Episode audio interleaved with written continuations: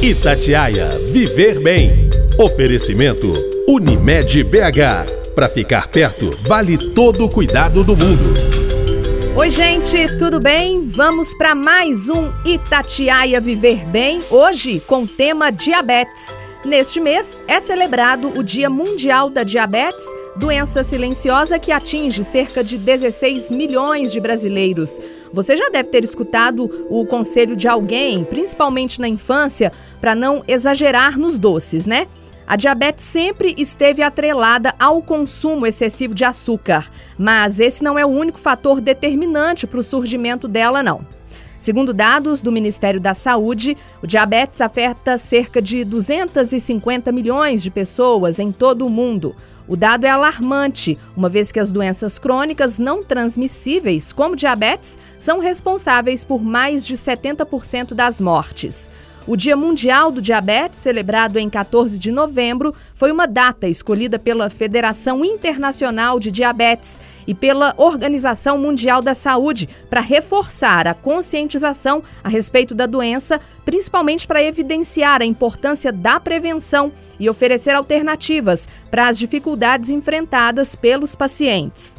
Mas antes de mais nada, nós vamos entender um pouco mais sobre o assunto e quem está aqui com a gente mais uma vez é a doutora Roberta dos Santos Rocha, endocrinologista, médica cooperada da Unimed BH. Doutora Roberta, muito bom dia, obrigada pela presença. Bom dia, Aline. Eu que agradeço a oportunidade de estar aqui falando sobre um tema muito prevalente e de grande importância na nossa população. Doutor, então vamos começar. O que, que é a diabetes e por que, que ela é considerada, doutor, uma doença silenciosa? O diabetes mellitus é uma doença metabólica muito prevalente na população mundial. Caracteriza-se por altos níveis de glicose no sangue de forma persistente e está associada a diversas complicações, como perda da visão, amputação de membros, falência dos rins e doenças cardiovasculares. Quando a gente fala em doença cardiovascular, as principais são o infarto agudo do miocárdio e o acidente vascular cerebral, né, o AVC. É uma doença silenciosa, pois muitos sintomas demoram a se manifestar nos pacientes ou os pacientes demoram a perceber os sintomas.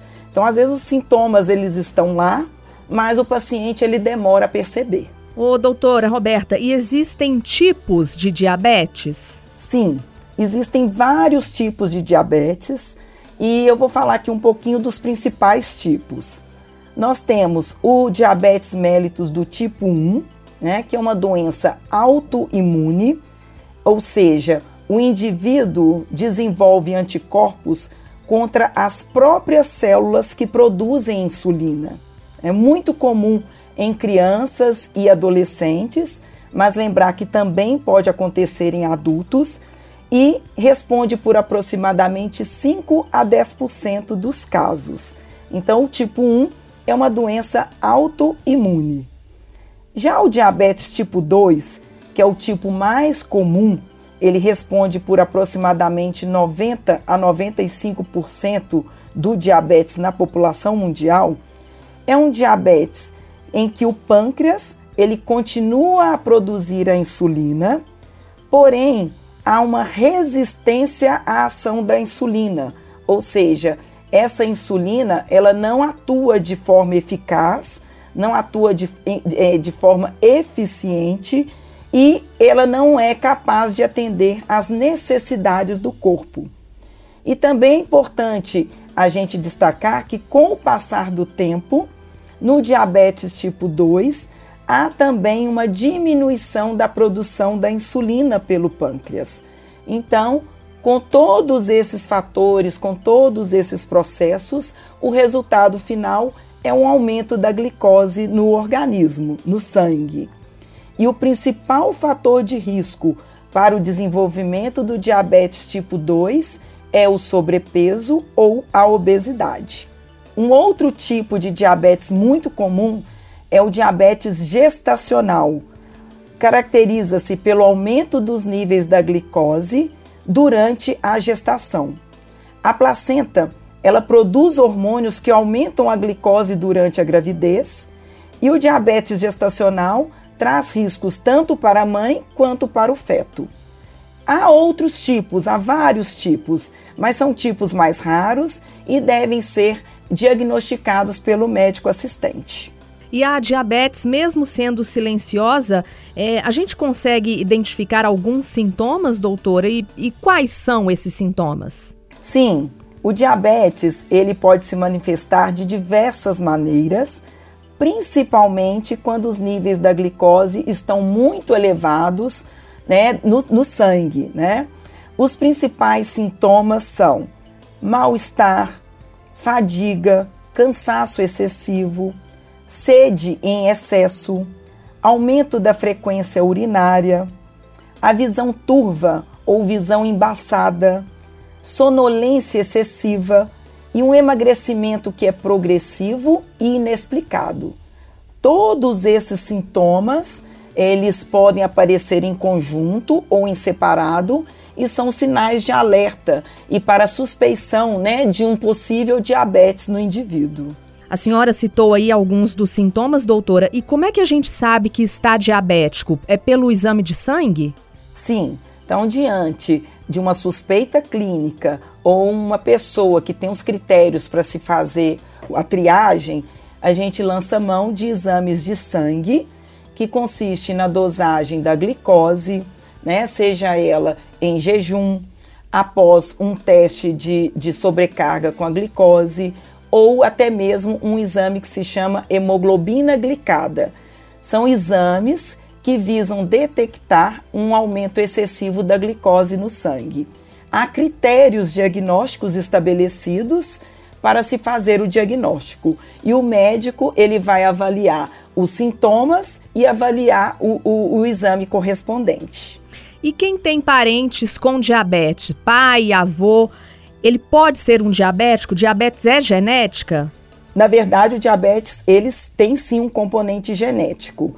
Geralmente, ele resulta de uma predisposição genética associada a fatores ambientais.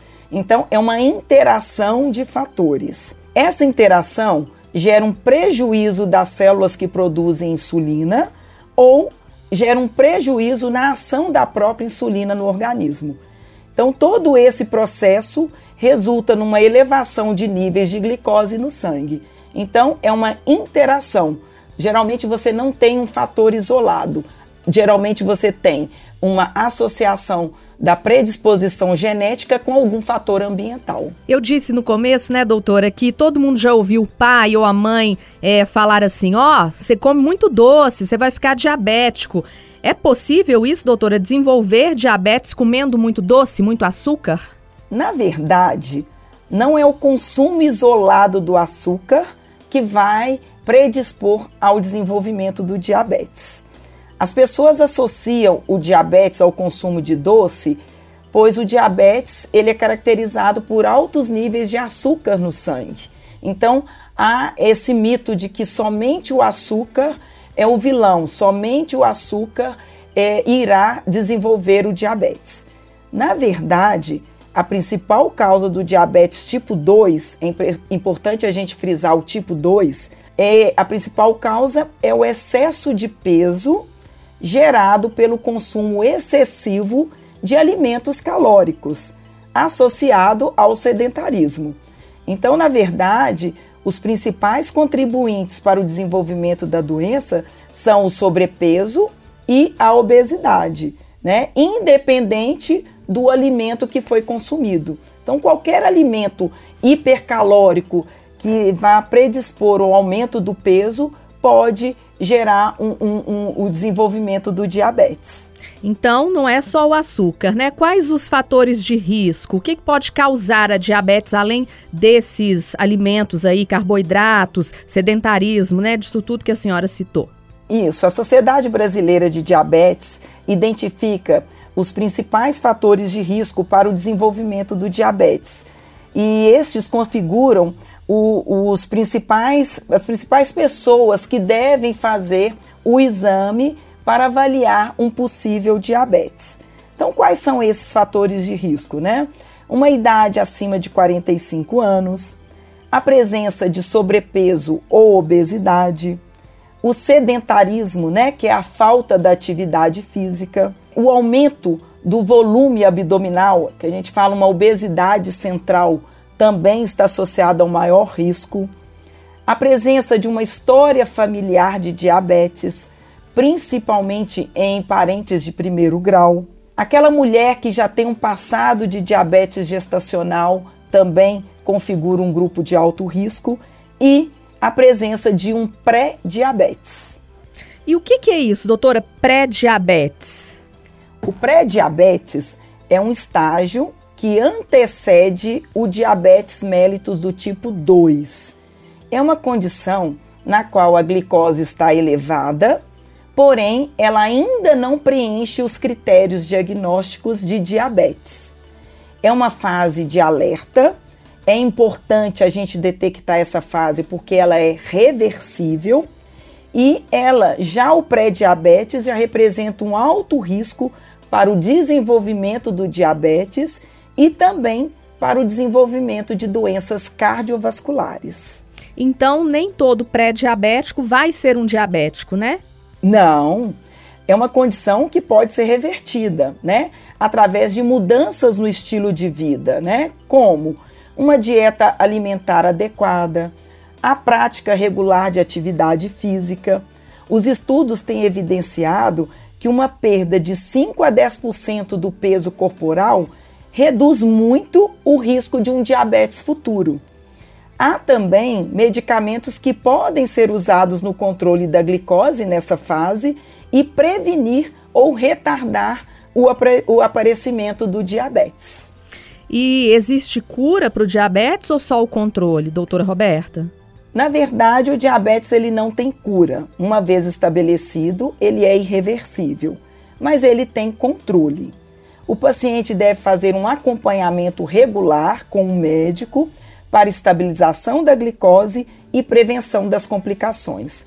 Essa é a, menor, a melhor maneira para se é, acompanhar e tratar o diabetes. Doutora, a gente associa muito o tratamento né, do diabético só à medicação. Mas o, o, tratamento, como a senhora falou aí, alimentação, exercício físico, mudança no estilo de vida. Aí já começa o tratamento, né? Isso. O tratamento, ele é uma integração com as mudanças do estilo de vida e o medicamento. nenhum elemento isolado irá fazer um efeito adequado se esses dois fatores não estiverem juntos. É, o tratamento tem como base né, uma dieta alimentar saudável, a prática do, de atividade física regular e associado ao tratamento medicamentoso. No diabetes mellitus do tipo 1, o tratamento ele é feito essencialmente com a insulina, né? Uhum. Como a gente já disse, é um, um diabetes autoimune. Já no diabetes tipo 2, nós temos uma ampla variedade de medicamentos que vão desde medicações orais até o uso de medicações injetáveis, como por exemplo a insulina. Uhum. E o tratamento ele é baseado nas condições clínicas do paciente e nos exames laboratoriais, respeitando as contraindicações e as indicações. Doutora, a senhora disse no começo que crianças também podem ter diabetes, né? Eu queria que a senhora explicasse mais sobre isso. Sim, as crianças geralmente são acometidas pelo diabetes mellitus do tipo 1, que é gerado pela destruição das células que produzem insulina pelos próprios anticorpos, né? Que é a doença autoimune. Uhum. Esse é o tipo mais prevalente em crianças e adolescentes. Mas a gente tem visto ultimamente, com o aumento da prevalência da obesidade na população infantil, um aumento dos índices do diabetes mellitus do tipo 2 em crianças e adolescentes, devido ao excesso de peso, né, que é o sobrepeso ou obesidade, associado a uma resistência à ação da insulina. Então, o diabetes mellitus do tipo 2, ele tem ganhado uma grande proporção na população pediátrica em virtude da obesidade infantil. Ô, doutora, muita gente pensa que cortando só o açúcar, né, vai melhorar, vai diminuir a glicose, a pessoa não vai se tornar um diabético. Mas a gente tem que investir nessa alimentação. Como é que tem que ser a alimentação de uma pessoa com diabetes? Quando se fala na alimentação de pessoas portadoras de diabetes, existe a ideia de que a dieta deve ser muito limitada, muito restrita. E na verdade é exatamente o contrário. É importante estabelecer um cardápio variado, equilibrado, para que se alcance um controle metabólico adequado, né? Um controle da glicose no sangue adequado. Não existe uma dieta padronizada.